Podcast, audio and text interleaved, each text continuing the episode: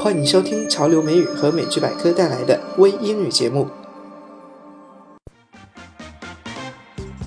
嗨，大家好，一周不见，大家有没有想我们呢？赶快，我们一起来学新一期的内容吧。Chris，我们今天要学习什么呢？今天我们一起来辨析三个单词：accident、event and incident。首先，我们来听一下原文。He wasn't even meant to be here. It was an accident. There are no accidents. Yes, I know. You've said that already. Twice. Well, that was no accident either. Thrice. accident 这个单词在对话中出现了好多遍哦。 Yes, today we are going to learn the differences between accident, event, and incident. 今天我们要一起来讲一下 accident、event 和 incident 的区别。 First, let's take a look at the word accident. It means an unfortunate incident that happens unexpectedly and unintentionally, typically resulting in damage or injury. For example, an awful accident has happened. accident 多指意外或者偶然发生的事故，特别是不幸的、有损害的事故，比如 Chris 说的，An awful accident has happened，发生了一起可怕的事故。 Here's another example.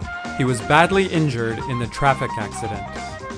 在那起交通事故中，他严重受伤。注意一下，这里只能用 accident，不能用 event 或者 incident。下面请 Chris 先讲一下 event 吧。 An event is simply an occurrence, something that happens. The word in itself is quite general and could refer to something good, bad, big, or small. It is often used for significant happenings, but not always. For example, we refer to things that happened in the past that were significant as historical events. event 这个单词表示的是事件，也就是发生的事情，它并不带有贬义或者褒义，仅仅只是表示发生。不过，event 经常用来表示历史的大事件。 Here's another example. The new book release was the cultural event of the year. 这本新书的出版是纪念文化界的大事。我们历史书上常常说某某事变，都可以用 event 来形容。 Yes, when we are talking about an event, it's often something big or important. However, incident is quite different. Incident usually means a relatively minor event that is incidental to or related to other events. incident 这个单词和 event 则不一样了，它通常用来表示一些小的事件。 Let's hear an example. There was an incident on the bus. A man fought with the conductor. 那辆公共汽车上发生了一个事情，有个人和售票员打了起来。这确实不是一件很大的事情，所以用 incident 来表示。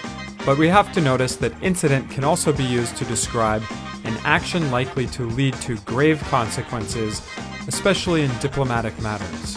哦，是吗？incident 也可以用来表示可能引起战争、争端、突发的事情。 Yes, for example, these incidents were the latest in a series of disputes between the two nations. 这些事件是两国一系列争端中最近发生的几起。原来是这样，那么我就很疑惑了 ，accident 和 incident 到底怎样才能区分开呢？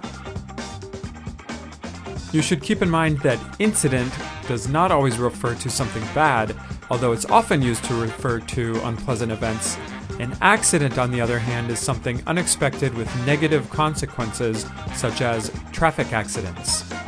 However, not all accidents are bad either. 哦，我理解了。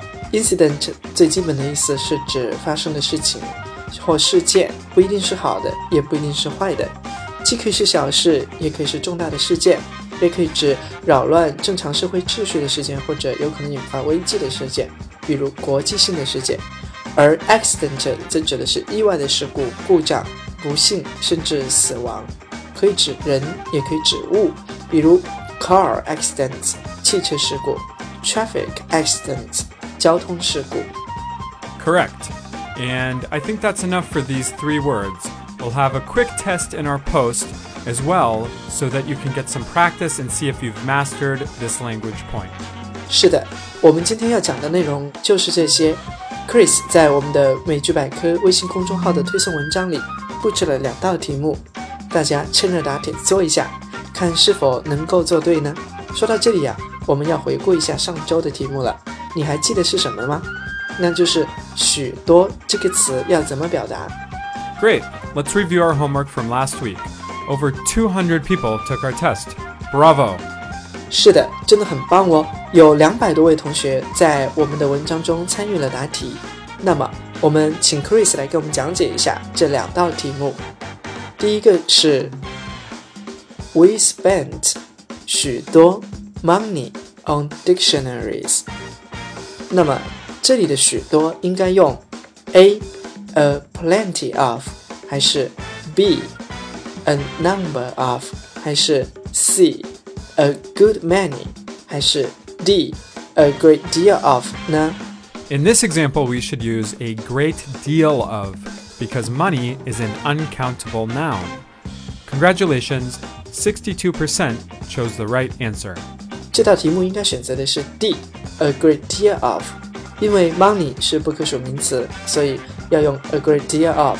有百分之六十二的同学们答对了哦，但是 Chris，咱们有百分之二十七的同学选了 A，为什么 a plenty of 不行呢？Well, Leo, it's because we have the saying plenty of, but we don't say a plenty of. 各位有听到吗？因为 A 的说法是错的，一般说的是 plenty of，而不应该是 a plenty of，下次要小心了。我们来看第二道题目，题目是这样子的：许多 graduates go abroad every year。这里的许多应该用 A a great deal of，还是 B the number of，还是 C many a，还是 D a great many 呢？ In this sentence, we should choose D, a great many, because graduates is a countable noun, a plural noun. 这一道选择题还是选择 D，a great many，因为后面紧跟的是可数名词的复数。百分之六十六的同学们答对了，但是同时也有百分之十八的同学选择了 A，a great deal of。各位要注意了，它后面只可以跟不可数名词，所以不可以选择 A 的。Yeah, that's important to remember. 是的，记住这个非常重要，下次可不要再出错了哦。